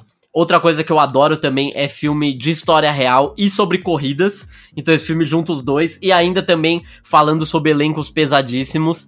Esse tem o Matt Damon e o Christian Bale. É, e o Christian Bale nesse filme é sensacional. E também está sendo cotado para o Oscar, o Christian Bale e a atuação dele. Que eu acho que merece também é muito bom. E eu gostei, assim, muita gente falou que é mais do mesmo, tipo, nesse sentido de histórias reais sobre. É, é, sobre. É, de histórias reais e corrida e tudo mais, que não é a primeira vez que isso acontece. E também é, vi muita gente falando que esse filme é bem para quem gosta de carros e para quem tipo não gosta tanto não é tão legal, mas eu recomendo, é um filme muito bom. Aí tem outros, tem Um Dia de Chuva em Nova York, que é do Woody Allen, eu gostei, eu assisti, eu gostei. Tem o Estrada Sem Lei, que conta a história do Bonnie Clyde, que para quem conhece é uma das duplas mais criminosas de todos os tempos. E o filme que também já tem review, é, já puxando esse assunto aqui, que ele, a gente já colocou review, tem review pocket lá no Instagram, que é o filme do Ted Bundy, que isso eu explico lá, então vai conferir lá no nosso Instagram. É, Sim, disso, igual o filme do Rei Leão e Joker. É, Esse também Rei tem Leão, review. Rei Leão. Uhum. Rei Leão tá no Review Pocket no Instagram também, vale a pena checar. E o Joker tem um episódio inteirinho aqui no Debate Nerd para você que tá curioso sobre o filme. É o, é o, penúltimo episódio da nossa segunda temporada, é o review de Joker. E, bom, isso aí eu falo no episódio, acho que eu, o eu do episódio consigo falar melhor do que eu agora. E. Uhum. Mas acho que é isso. E ainda tem e, dois filmes Sim, dois filmezinhos que assim são tipo, um que é até interessante, que o pessoal não botou muita fé, que era Bumblebee, porque, puxa, Transformer já tá meio que morrendo, e tu vai pegar e fazer um filme de um personagem solo que nem o Bumblebee, mas o Bumblebee é o fã, é o pessoal, é o que tem a maior parte dos fãs de Transformer, acho que ama por causa do Bumblebee, o Camaro dele é lindo. Mas esse filme que se passa no passado, quando era Fusquinha, é muito genial, então foi bem divertido até. É um filme que eu acho que vale a pena assistir. É um, eu acho que é um dos melhores, assim, do Transformers, melhor que esses últimos que nos foram apresentados.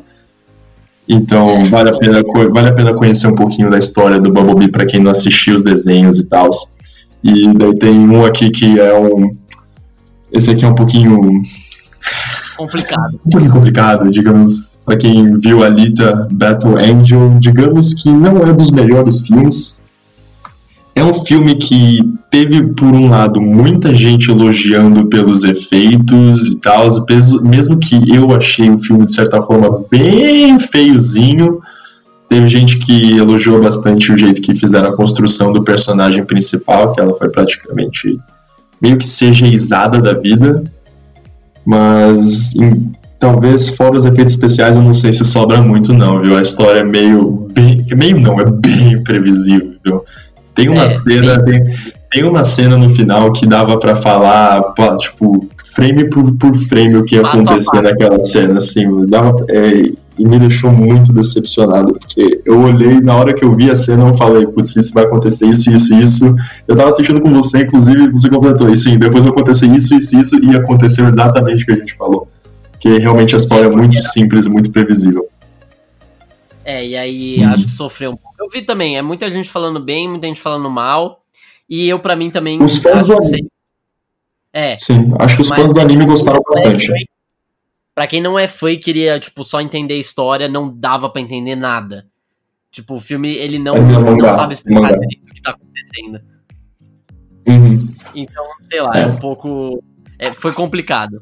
Mas, claro, respeito quem gosta, mas eu também acabei não gostando muito, não. Uhum. E agora, e já acho... pode entrar, né? Na... Uhum, já pode entrar na parte com spoilers. Acho que, acho que já tá na hora de falar de alguns últimos filmezinhos. Esses aqui são um pouquinho mais.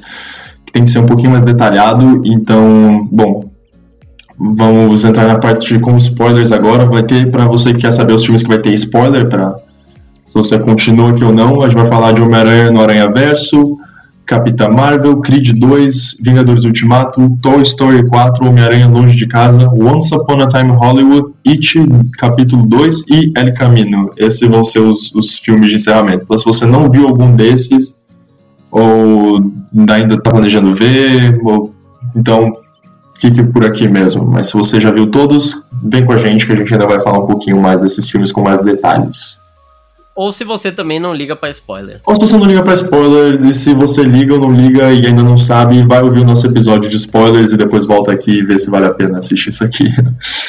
Mas, enfim. se você vai ficar por aqui, já, já muito obrigado pela audiência. Segue a gente no Instagram, por favor, a gente falou várias vezes. É arroba debate underline nerd 42. Sim. Então vamos seguir. Para começar, assim, um dos primeiros filmes que lançou no ano, que você assistiu ano passado, e eu uhum. assisti só esse ano que foi que só lançou esse ano aqui no Brasil, que foi Aranha Verso, que meu Deus do céu, que filme delicioso. Que, que filme sensacional. Esse filme, primeiro que o estilo de animação já foi, ele ganhou o Oscar de melhor animação, porque tecnicamente nos Estados Unidos ele saiu ano passado, no Brasil só esse ano, mas que ganhou a melhor animação porque é um estilo 100% original, essa animação com quadrinhos e também tem mistura com anime e simplesmente com traços também um pouco mais realistas em algumas partes, é simplesmente genial. Essa é um quadrinho ao vivo, tipo, não ao vivo, tipo, é um quadrinho que tá se mexendo, um quadrinho na tela, é, é incrível. A animação é, não tem. tem muito, uhum. Muitos personagens, os principais são muito é, likable, então, tipo, as, são personagens muito legais. E a trilha sonora.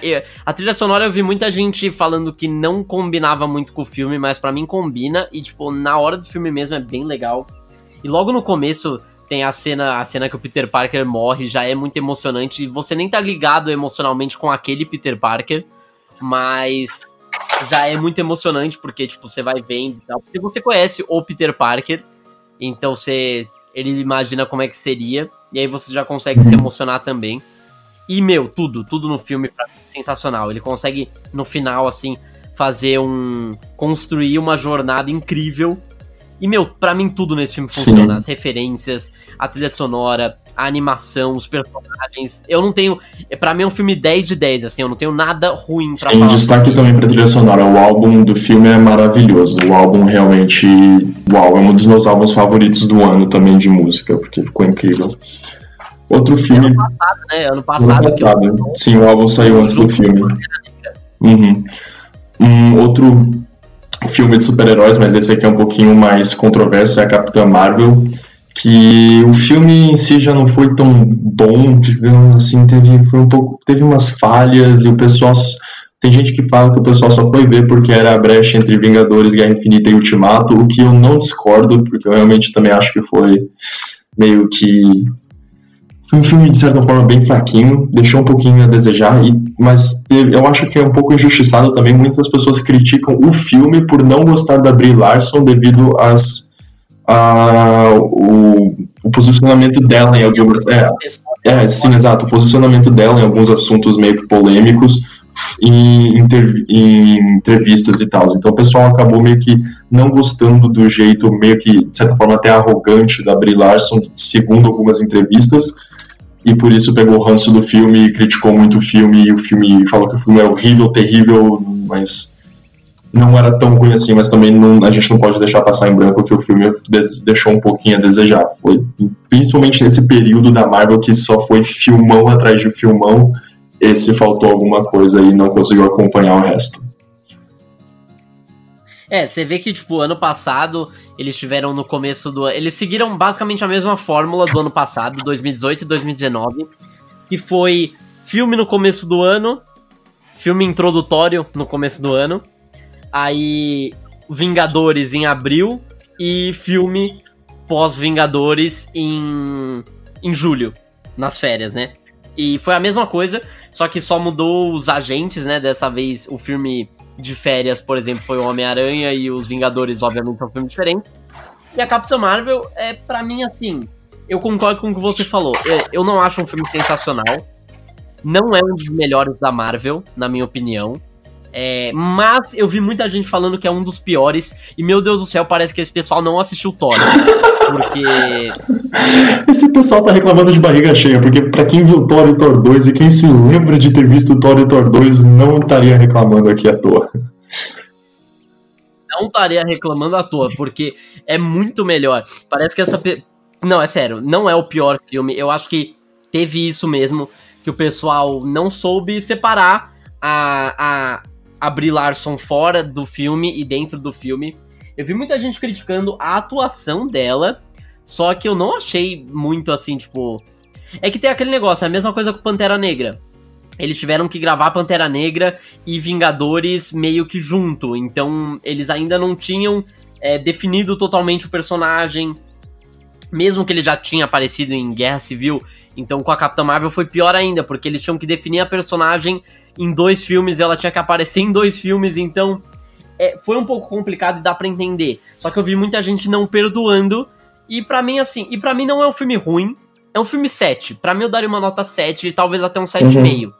É, para mim o vilão peca um pouco, o CGI tem uma hora que também é um pouco dificultado, mas assim, fora isso, eu não acho também. Eu gosto do Nick Fury, tem muita gente que não gostou, eu gostei. É, eu, eu gostei, assim, eu achei que. Eu, eu não Sim. acho o filme ruim. Tá longe pra de mim... ser ruim. E é o que você falou. Muita gente Sim, pra mim tá nessa lista porque eu acho que entra no saldo positivo dos filmes do ano. Porque a gente tá realmente falando dos melhores do ano. Óbvio que tem uns aqui que a gente comentou por ser um gosto mais pessoal e uns que a gente falou que não foram tão bons. Uhum, Alita. Mas Capitão Marvel entra, acho que, no meu saldo positivo. E depois de Capitão Marvel vem um, o grande, o, o grande, o ilustre Vingadores Ultimato que novamente não vamos passar tanto tempo assim falando dele aqui, porque tem um episódio recheado de informações e de reviews e comentando aqui sobre o filme no Debate Nerd, se você quiser uma uma opinião, um, um insight maior sobre o filme. Mas Ultimato não tem nem que explicar porque entra no, no, na lista de melhores do ano. É só olhar o público que amou o filme, bilheteria, o maior filme de, o filme com a maior bilheteria da história. O filme encerra a saga do infinito de uma maneira sensacional, com, com um belo sacrifício do Homem de Ferro. Termina uma história muito boa para o Capitão América, um final merecido para o personagem finais de respeito também para outros personagens, como da Viúva Negra. Acho que ela teve um arco incrível durante todos os filmes. Então, Ultimato é um filme que encerra uma década. Então, simplesmente sensacional. Tem que estar nessa lista. Por tudo: história, personagens, arco, é, CGI, tudo. Esse filme foi incrível. Foi um, um baita de um fanservice. Sim, acaba sendo um. E por isso, né? O fechamento. Então, por ser um fechamento, acaba sendo muito emocionante. E. Ah, você vai assistir, são três horas e parece muito, mas na hora, assim, é muito rápido e. É Vingadores, sabe? Eu vi muita gente. É que, assim, esse ano foi o ano de falar mal da Marvel. Todo mundo, assim, parece que virou moda falar mal da Marvel. E meu, assim, eu até entendo, tem muita gente que não gosta e tal, até porque com as declarações do Scorsese é, a, a, fomentou muito isso. Eu vi muita gente falando que na época o Ultimato foi muito bom, só que aí você vai ver depois e não é tudo isso, e aí já perde um pouco, aí o filme fica longo demais. Eu vi todos os tipos de crítica, mas eu genuinamente gostei muito do filme. Para quem acompanhou tudo isso, é é necessário você assistir e é quase certeza que você vai gostar, assim, não tem muito o que falar. É, tem uma das melhores cenas do universo cinematográfico da Marvel, que é, obviamente, o Vingadores Avante. E que você. que eles estavam fazendo um teaser disso durante o universo inteiro, e aí finalmente acontece de um jeito muito legal. E o filme, ele, obviamente, tem os seus furos de roteiro, mas qualquer filme tem. Então, e para um filme desse porte, com o que eles fizeram de introduzir a viagem no tempo, então é. Obviamente ele teria é, os seus erros, então. Sei lá, eu acho que o pessoal também tá pegando muito pesado com o Ultimato, e eu, com certeza, para mim, assim, um dos filmes que eu mais gostei esse ano, com certeza. Uhum. E só pra terminar rapidinho, então, já que a gente falou bastante de Marvel aqui, o último filme da Marvel esse ano que foi uh, O Homem-Aranha Longe de Casa, segundo filme do Homem-Aranha do Tom Holland pela Marvel, que já vou falar logo de cara que para mim esse é, se não é o melhor filme do Homem-Aranha, é o segundo melhor atrás de Aranha Verso, porque realmente está entre um dos melhores filmes do Homem-Aranha.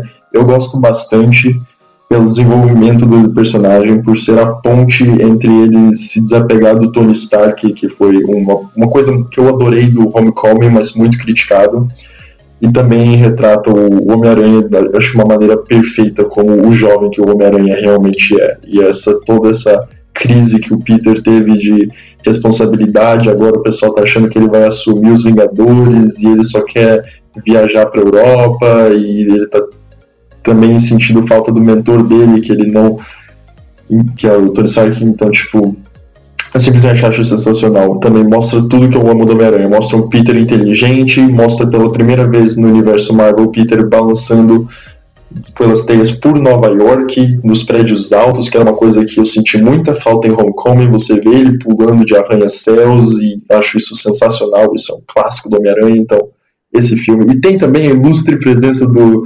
do J. Jonah Jameson no final com o ator original, que ficou genial. Então esse filme é para mim um dos melhores do ano, porque eu também sou muito fã do personagem, mas um dos melhores Homem-Aranhas. E além disso, aquele filme terminou com duas cenas incríveis pós-crédito que, que te deixam mais com. É, mais com, com dúvidas do que outra coisa. E. Mas é isso, assim, a Marvel precisava fazer isso. E eu realmente gostei muito do filme. Eu, como eu disse, é, eu vou passar bem rapidinho por esse, já falo por quê, mas eu prefiro o primeiro. Eu amo o primeiro, mas por vários motivos mais pessoais. E, mas com certeza, esse filme também foi incrível, eu gostei muito. E também, de novo, como eu falei, é o ano de criticar Marvel. Vi muita gente falando mal desse filme, falando que era o pior filme do Homem-Aranha. E sei lá, acho que o pessoal pega muito pesado. E definitivamente não foi o pior filme do Homem-Aranha. De novo, estão reclamando de barriga cheia. É, esse pessoal não assistiu Homem-Aranha 3, não assistiu o espetacular Homem-Aranha 1 e 2. Total. Então, é. Exatamente. E definitivamente não é o Homem-Aranha. Você precisa assistir mais filmes do Homem-Aranha, então. Mas é isso, assim, para encerrar Marvel. E principalmente, tanto Ultimato quanto Homem-Aranha Longe de Casa e Capitã Marvel, eles estão no feed do Debate Nerd. É, Capitã Marvel, a gente acabou falando dele no, na retrospectiva que a gente fez pra Marvel. É, o Ultimato tem um episódio de quase duas horas só dele. E Homem-Aranha Longe de Casa também tem um episódio só dele. Então, para você ver exatamente tudo que a gente acha sobre o filme, é só procurar aqui que tá. É, em todos os episódios que a gente fala sobre a Marvel. E tem outro filme que eu estava muito animado para esse filme, porque eu amo, e de novo, entre tá entre os meus filmes favoritos é o primeiro. E talvez o segundo também, o segundo eu gostei muito, que foi o Creed, Creed 2, que lançou no começo do ano. E para mim, assim, foi incrível. Foi incrível porque eu amo Creed e eles terminaram de um jeito sensacional. Não precisa ter um terceiro e eu acho que não vai ter. E eu até sem ter o que falar porque o filme é incrível, tem várias cenas assim. É Creed. Pra quem assistiu, é Michael B. Jordan, Sylvester Stallone, é filme de boxe, é, é incrível. Uhum. E, assim, Creed 2, realmente, eu também não era muito fã da franquia. Você que me introduziu, assisti os dois Creeds e um, Creed, não sei, o Creed é outro filme também que não tem como falar do filme sem falar da trilha sonora. Outro filme com álbum que é uma delícia. O álbum de Creed também é sensacional. Fun fact: se você ouve o álbum do Creed na ordem, sem botar no aleatório, ele meio que canta narrando uma luta de boxe. É sensacional. A minha música favorita é a mais simplesinha, mas é a que eu mais amo, que é a primeira, que é a Amen, que é a Pre-Fight. Que eu acho sensacional. Eu adoro Amen. Então, Creed 2. E é uma ótima conclusão da história também. E o jeito que. E, e já, já dá pra ver um padrão aqui desses filmes com spoiler que a gente colocou entre os melhores do ano. Acho que esses aqui são os nossos tops, tops, tops. Alguns deles, não todos necessariamente. Mas é que todos, vários deles têm uma linda conclusão de história. O Ultimato concluiu o universo Marvel perfeitamente. Creed 2, como você falou, termina aí, por favor. Eu acho que Creed 2 não precisa de uma continuação, já terminou de uma maneira excelente. Outro, que aqui vamos falar um pouquinho também, porque esse também tem um episódio no Debate Nerd. Olha que incrível! Toy Story 4. Também um filme de conclusão da série, se você quiser ficar sabendo mais, ouve o nosso outro episódio, mas Toy Story 4 também terminou a saga. Muita gente falou que poderia ter terminado no terceiro, o que eu completamente entendo e eu também acho, de certa forma, que está certo. Poderia ter acabado no terceiro, mas eu também estou feliz que fizeram o quarto, porque também uh, meio que terminou de uma maneira, acho que não, o terceiro terminou de uma maneira muito mais emocional que o quarto, de certa forma, pra, na minha opinião, o quarto foi muito emocional também, a despedida dos personagens, aquela cena do, de todos saindo e o Woody ficando para trás, mas também concluiu a história do Woody muito bem, mas acho que o terceiro foi um pouquinho mais emocional. Mas, de qualquer forma, o quarto, ótima conclusão de história, move on dos brinquedos, a criança cresce, cansa dos brinquedos, você tem que seguir com a sua vida e, sei lá, tire a mensagem que quiser tirar. Toy Story 4 foi um filme lindo, fora que a animação, parabéns. Nossa, a animação, perfeita. Anim, Não, animação é de Toy Story 4, meu amigo. Meu amigo. Tá nos meus favoritos do ano, pode ter certeza. É, é um filme incrível e eu gostei. É, realmente, assim, talvez não precisava, mas para você ver uma última aventura deles e tal, eu achei assim muito bom, muito bom mesmo. E tem muitas cenas boas e tal. Mas se você quiser saber mais sobre o que, a gente acha, é só ver no nosso episódio, que também tá aqui no nosso feed. É o review de Sim, Toy Story. Mais um, mais um. Vamos, vamos terminar com os filmes de conclusão. Mais um filme de conclusão, It 2. Mas esse, esse é engraçado, porque o Billy Asgard, né, o cara que faz o Palhaço Pennywise, tá falando que ele já teve ideias pro It 3. Mas supostamente, supostamente o personagem do Pennywise morreu, foi aprisionado. Não sei, fale como que. Chame. Dê o nome que quiser pro que aconteceu no final, mas acabou mas supostamente ele ainda tem ideias para um terceiro filme do It. Mas o segundo foi a conclusão. Eu gosto mais do primeiro, mas acho que o segundo é divertido também, é interessante, dá uns sustinhos. Eu acho que é até um pouco mais dinâmico, sabe? Um pouco mais animado, mostra eles adultos e voltando finalmente para poder derrotar o Pennywise uma vez por todas. E os atores são muito bons também, James McAvoy. Mas eu acho que não ficou tão bom quanto o primeiro. O primeiro tem um charmezinho das crianças e tal, que eu acho muito mais legal. E também eles tentaram botar um monte de cena das crianças, deles como crianças ainda nesse filme. Então o pessoal tava até falando que o It 2 foi basicamente metade It 2, metade cenas deletadas do primeiro filme. Então foi um filme que vale, vale a pena assistir, mas é uma conclusão que não é tão interessante. Mas foi bom. Nem as cenas deletadas. Tem algumas cenas que eles refizeram e tava errada. Tipo, eles fizeram. No filme 1 era uma coisa e aí eles mudaram a cena no, no filme 2. Mas é que, tipo, na minha opinião, o CGI acabou com esse filme. Foi tipo, a morte desse filme foi a culpa do CGI. Sim, foi um pouco exagerado, né? Ele perdeu. É, eu achei muito exagerado. Honestamente, assim, o primeiro tinha muito susto. Tinha muito susto. E esse não. Esse para mim, assim, um ou outro Sim. só. Mas, sei lá, eu vi também uma coisa no, num vídeo, que acho que é o mesmo vídeo que você pegou aí como referência, que foi o da do Honest Trailers. Sim. Que foi deles falando que a coisa mais assustadora era o tempo de duração do filme. e é mesmo. Não precisava de 2 horas e 45. Não, não que o filme seja arrastado, ele não é. Mas chega uma hora que cansa.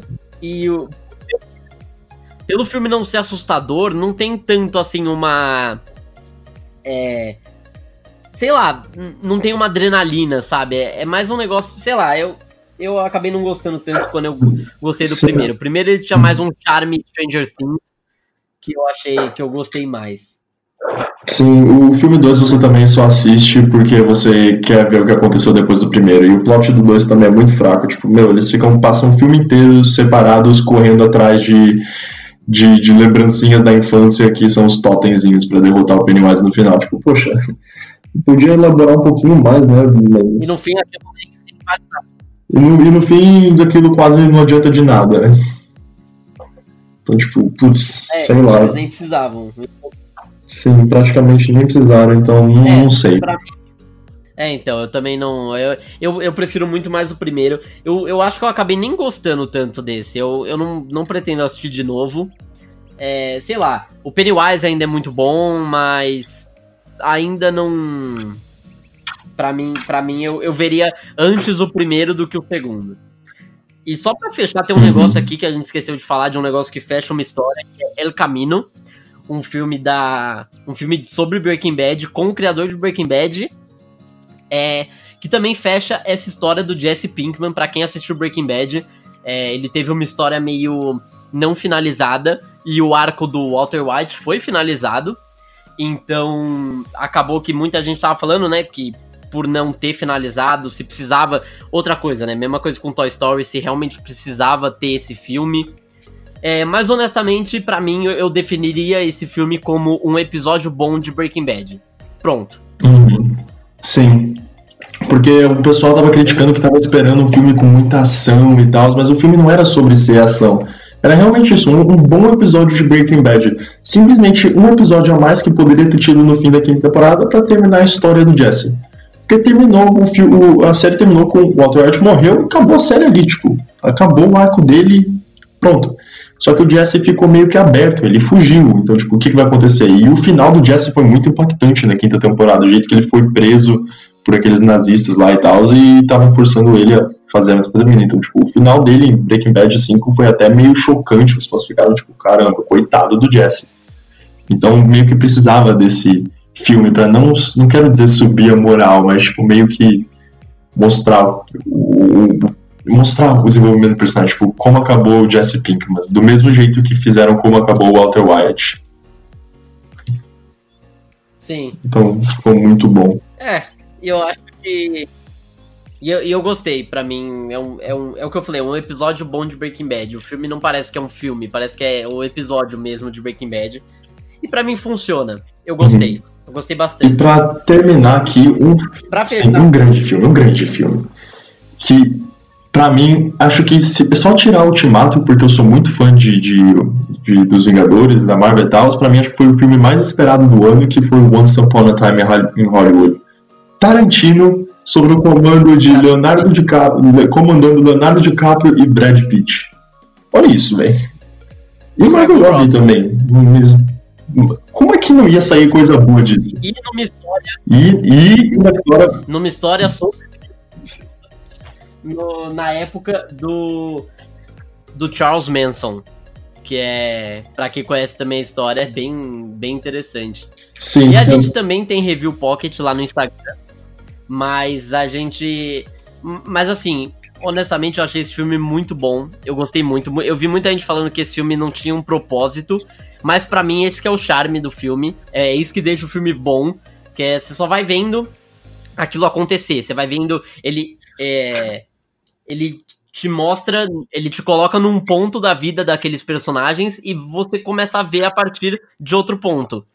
E é Sim. é isso. É o filme é simples, mas para mim nossa, funciona muito. Muita gente que não gostou também foi porque não sabia que o filme, de certa forma, ele tinha uma inspiração em um evento real, ele foi baseado em fatos reais de certa forma, que eu não tô conseguindo me lembrar o nome da mulher agora, mas era aquela atriz que estava grávida, que era vizinha do personagem do DiCaprio, sim que que ela foi, se não me engano, morta por hippies, assassinada enquanto estava grávida, tipo, a sei lá quantas facadas, acho que era 27 facadas, um negócio muito brutal. E daí o filme meio que vai encaminhando para esse final. É, você tem lá todo o arco do, principalmente do Brad Pitt com os hippies, o Leonardo DiCaprio com o vizinho, e meio que vai tudo se encaminhando para ela ser morta pelos hipsters, mas acaba naquela cena a la Tarantino, naquela brutalidade na casa do é. DiCaprio, com ele terminando torrando uma pessoa na piscina com lança-chamas e, e meio que o Tarantino pegou e falou: Bom, a história terminou assim, foda-se, eu vou a la Tarantizar isso aí. E fez aquela cena sensacional do final. Tipo, mesmo que você não entendeu nada do filme, mesmo que você não gostou, mesmo que você achou o filme chato, seja o que você quiser falar de mal, fale mas não dá para negar que aquela cena no final foi muito legal de se assistir, aquela briga na casa do personagem do DiCaprio. Sensacional. Ah, foi, foi muito legal. Eu realmente, é, para mim essa é a cereja do bolo. O filme foi um dos melhores do ano também, na minha opinião. Sim, sensacional. Não, eu, eu, eu, eu, não conseguia imaginar como esse filme ia ser ruim com Tarantino, DiCaprio e Brad Pitt. Olha o squad. É. Nossa, sim. É, esse ano foi. Você vê, né? Esse ano foi o ano das reuniões de, de elencos pesadíssimos. Elenco, ah, eu acho que essas são realmente. Vamos concluir isso aqui com duas coisas. Eu acho que foi reunião de elencos pesadíssimos junto com, com conclusões, tipo, de sagas, que a gente falou, Toy Story, Vingador Ultimato, Creed 2, todas essas, It, Camino, que seja o que for. Mas foi um ano que, para mim, sensacional. Se você ainda não percebeu, eu adorei ano de 2019, tanto para séries quanto para filmes. Isso porque eu nem assisti todos os filmes e séries que eu gostaria. Mas acho que foi um ano espetacular. É, Pra mim é a mesma coisa. Tem várias séries muito boas, vários filmes muito bons. É o ano de fechamento, o ano de é, é isso, de encerramento de muitas coisas, mas o ano de ideias novas e, meu, tantas reuniões de elenco pesadíssimas e diretores pesadíssimos voltando. É, você vê o Martin Scorsese, coisas novas, né? O Scorsese fazendo filmes para Netflix e Sim. E aí você vê o Tarantino também fazendo um dos o seu penúltimo filme de acordo com ele. E meu, é assim, para mim também, o ano teve um saldo positivíssimo. É, de novo, eu também não vi tudo que eu gostaria de ver, tanto de filmes quanto de séries.